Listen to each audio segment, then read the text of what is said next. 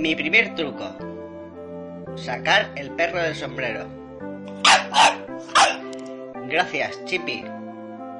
Impresionado, ¿verdad? ¿Cómo dices, Chippy? ¿Que no pueden verme y esto es solo un audio?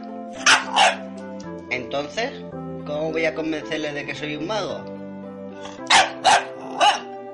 Sí, Chippy. Un buen mago sabe hacer magia como sea.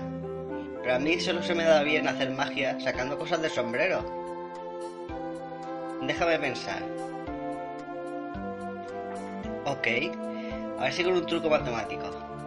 Coger la calculadora. A ver, pensad un número. ¿Lo tenéis? Multiplicadlo por 5. Ahora, sumadle 1. Multiplicad el resultado por 2. Restadle 12. Ahora dividid el resultado por 10. Restadle a lo que ha resultado el número inicial.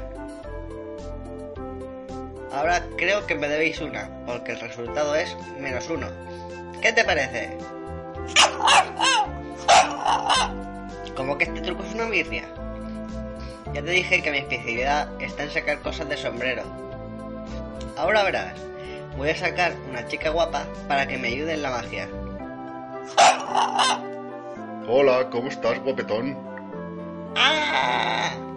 ¡Qué bestia horrenda eres! Vuelve a meterte el sombrero. Oye, oye, que tampoco soy tan feo. Eso es porque no te mirado al espejo. ¿Quién diablo eres? Pues mi nombre es Yayo Friki y vengo del podcast Los Viejos. Espera, no fastidies. ¿Eres el Yayo Friki y los viejos friki nunca mueren? ¿El que entrevistó a Tentáculo Lila y Pac-Man? He escuchado tus podcasts. No fastidies que me vas a entrevistar a mí. Eh, claro, claro. Vengo a hacerte a ti la entrevista. Me cachis, yo venía por Chippy, pero para uno que me escucha no le voy a decir que no. Eh, claro, te haré la entrevista si aceptas venir de invitado. ¡Wow! Encantado. Voy a decírselo a mi madre para que me escuche. ¿Y de qué va el podcast de esta semana? Pues, en cuanto todo esto era campo, voy a hablar de los dibujos animados Ciber. Después, en Te vas a quedar ciego con tanta maquinita, Simon nos hablará del primer juego que fue protagonista. Todo esto, como siempre, acompañado con la mejor música. Así que no cambies de dial porque vamos a empezar.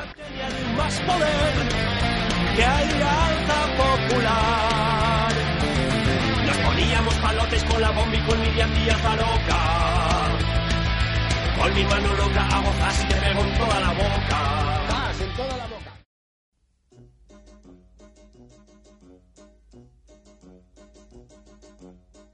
Bienvenidos al tercer programa de Los viejos frikis nunca mueren. Podcast dedicado a la cultura friki, sobre todo de los años 80-90. Yo soy Yayo Friki y presentaré este podcast en solitario.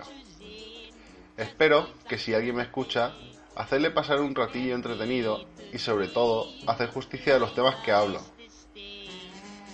Esta semana he cambiado el dominio del blog a www.yayofriki.com, cortesía de Biener Consultoría Técnica, y he subido los temas que hablé en el podcast anterior, pero algo más extendido y con imágenes. Además, en la entrada de Pac-Man he incluido el juego para que echéis unas partidillas. También como novedad, ahora el podcast está en Radio Podcastellano, a quien les agradezco que hayan incluido el podcast a su parrilla, en reposiciones automáticas. Por otro lado, también he incluido el podcast en iTunes, con lo que ya se puede escuchar desde los dispositivos de Apple. Así que sin más dilación, vamos a escuchar la cuña en la sección y empezamos. Cuando todo esto era campo, del póster de Pamela Anderson en mi habitación, de llamarte al fijo y grabarte una canción, intentando que no hablase el locutor.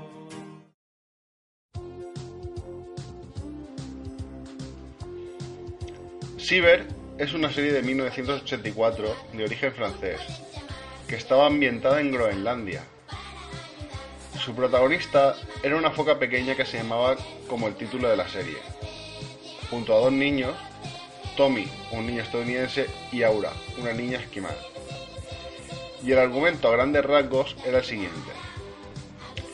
Ciber se queda huérfana por culpa de los cazadores furtivos y conoce a Tommy, que ha sido invitado por su tío a pasar las vacaciones pensando que iba a ayudar a las focas heridas, pero que realmente quiere su tío es cazar focas para quitarles la piel. Ambos se encuentran con Aura y los tres se hacen buenos amigos. Entonces deciden luchar contra los cazadores furtivos para que estos no hagan daño a los animales. El Muki, el tío de Tommy, es un hombre grande con barba, que intenta cazar todo tipo de especies del Ártico. Para terminar con esta, emplea un bate, para no dañar la piel con un disparo. Pero como es normal en una serie animada, le salía muchas veces mal y acababa siendo él quien se había porreado. Siempre iba con sus lacayos, carbónico y sulfúrico, que son bastante lerdos y siempre meten la pata.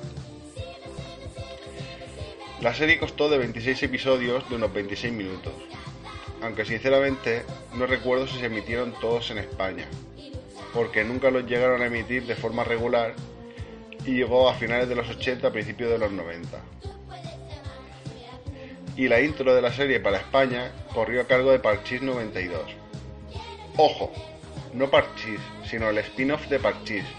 No sé si sabéis que Parchís llegó un momento en el que cambiaron todos sus integrantes y pasó a llamarse Parchís 92. Y bueno, la canción creo que es más recordada que la misma serie. En resumidas cuentas, Ciber intentaba inculcar a los niños la lucha por defender a los animales en peligro de extinción, siendo una serie educativa y entretenida. A mí particularmente me gustaba mucho, ya aún recuerdo las tardes que pasaba viéndola con mi hermana. También la de chicles que me compraba por las pegatinas. Muy recomendable. Si queréis echarle un vistazo, en YouTube podréis encontrar algún capítulo suelto. Y si sois muy perezosos, siempre podéis esperar a que suba la entrada al blog donde pondré un enlace a algún capítulo.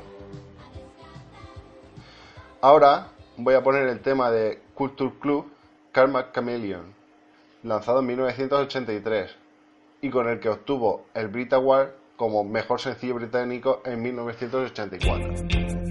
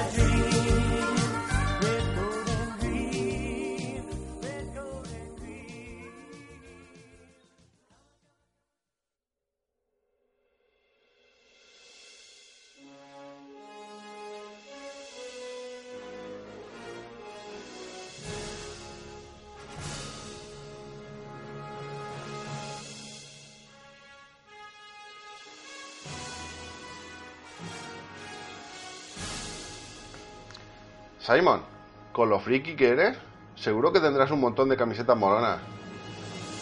Claro, tengo un montón de camisetas mononas que he pillado en McFly Camisetas. Anda, ¿conoces la página de www.macflycamisetas.com? Por supuesto, tienen las camisetas más molonas. Mira, me acabo de pillar la camiseta Dungeon Stabber, que es súper épica. Yo te digo, yo también la tengo. Y si vosotros también queréis las mejores camisetas del futuro, entrad en su página www.macflycamisetas.com. También lo podéis encontrar a través de Facebook e Instagram. Camisetas McFly, las camisetas del futuro.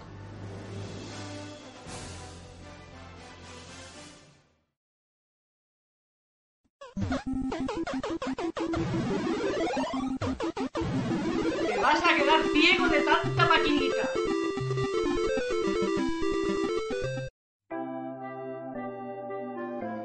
Bueno, en esta ocasión en Te vas a quedar ciego con tanta maquinita, tenemos aquí un mago adolescente, de una de las aventuras gráficas más cómicas de los 90, que nada tiene que envidiar a las de LucasArts. ¿Qué tal, Simon? Muy bien, encantado de estar aquí. Y más con esas adulaciones. ¿Qué camelador es usted? Gracias, pero solo digo la verdad.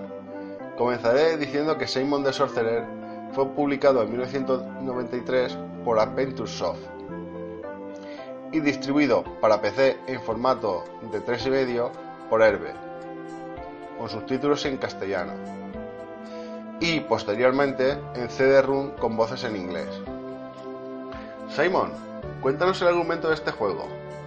La historia empieza contando cómo Chippy, el perro que me acaban de entregar por mi 14 cumpleaños, encuentra un baúl en el desván. En su interior hay un viejo libro, pero como no me parece interesante, lo tiro al suelo y es cuando se abre un portal, que Chippy atraviesa y yo lo sigo. Después de atravesarlo, entramos a otro mundo donde unos troles quieren comerme, pero escapo de ellos y entro en una casa, que resulta ser la del mago Calipso, que es quien me ha llamado porque ha sido convertido en piedra por el malvado hechicero sórdido. Bueno, ¿y qué tiene especial el juego? Realmente es una aventura gráfica 2D de point and click como cualquiera de las que habían salido hasta la fecha. Pero la magia real del juego se encuentra en la referencia. Imagínate que Tolkien, Pratchett y los hermanos Grimm se van de borrachera una noche y empiezan a unir sus fábulas. Pues prácticamente este juego sería el fruto de esa orgía de ideas. Además, el juego rompe en muchas ocasiones la cuarta pared, que hace que te sientas más parte del juego. Interesante. Cuéntanos alguna de esas referencias. Primero, hay que decir que el juego no cuenta con derechos de ningún tipo, así que las referencias están disimuladas con un toque cómico. Por ejemplo, nos encontramos en una torre que una damisela nos tira una larga melena rubia, pero no se trata de Rapunzel, sino que se llama Repulsiva. Otra es un señor cosplayado de Gollum, con dos L, que se llama Gollum con una L, que cuenta que está en una reunión anual de los seguidores de Tolkien, escritor de El Señor de los Adornos para Dedos. Además de dejarnos su tesoro que nos hace invisible, o una poción que nos hace encoger y que al entregárnosla nos cuenta que viene de otra dimensión. En la que había conejos blancos que toman el té, con un señor de sombrero grande. Claramente vemos las referencias, pero camufladas. ¿Cuántas horas de juego puede dar? Todo depende. Los puzzles del juego, en ocasiones, son casi imposibles de realizar por lógica, con lo que te da muchos calentamientos de cabeza, aunque al resolverlo te provoca una carcajada. Además, el mapa es bastante grande y en ocasiones te llegas a perder. Sin embargo, si te lo pasas con guía, tardarás unas 5 o 6 horas aproximadamente. ¿Qué puedes decirnos sobre el sistema de juego? Como he dicho antes, es un point and click en 2D, con su cajón de acciones e inventario en la parte inferior. Tiene un sistema pixel hunting que hace difícil encontrar el lugar donde hacer clic y te cuesta encontrar los objetos en las escenas. Los diseñadores intentaron arreglarlo haciendo que al pulsar F10 el juego te desvela los objetos con los que puedes interactuar en la pantalla. Bueno, ¿y cómo podemos jugar a día de hoy al Simon the Sorcerer? Pues en GOG lo puedes adquirir por 5,39 euros. Baratico. En Google Play por 4,59 euros. Más baratillo. Y en la Apple Store está por 3,99. Aún más barato. Bueno, pues hasta aquí la entrevista. Muchas gracias por haber aceptado la invitación, señor Simon. Nada, si yo he venido por el papeo y para ver si alguien compra el juego. Que me quiero pillar unos juegos para la Play y unas camisetas de Mafly y necesito la pasta. Bueno, pues espero que te sea de ayuda y alguien lo compre.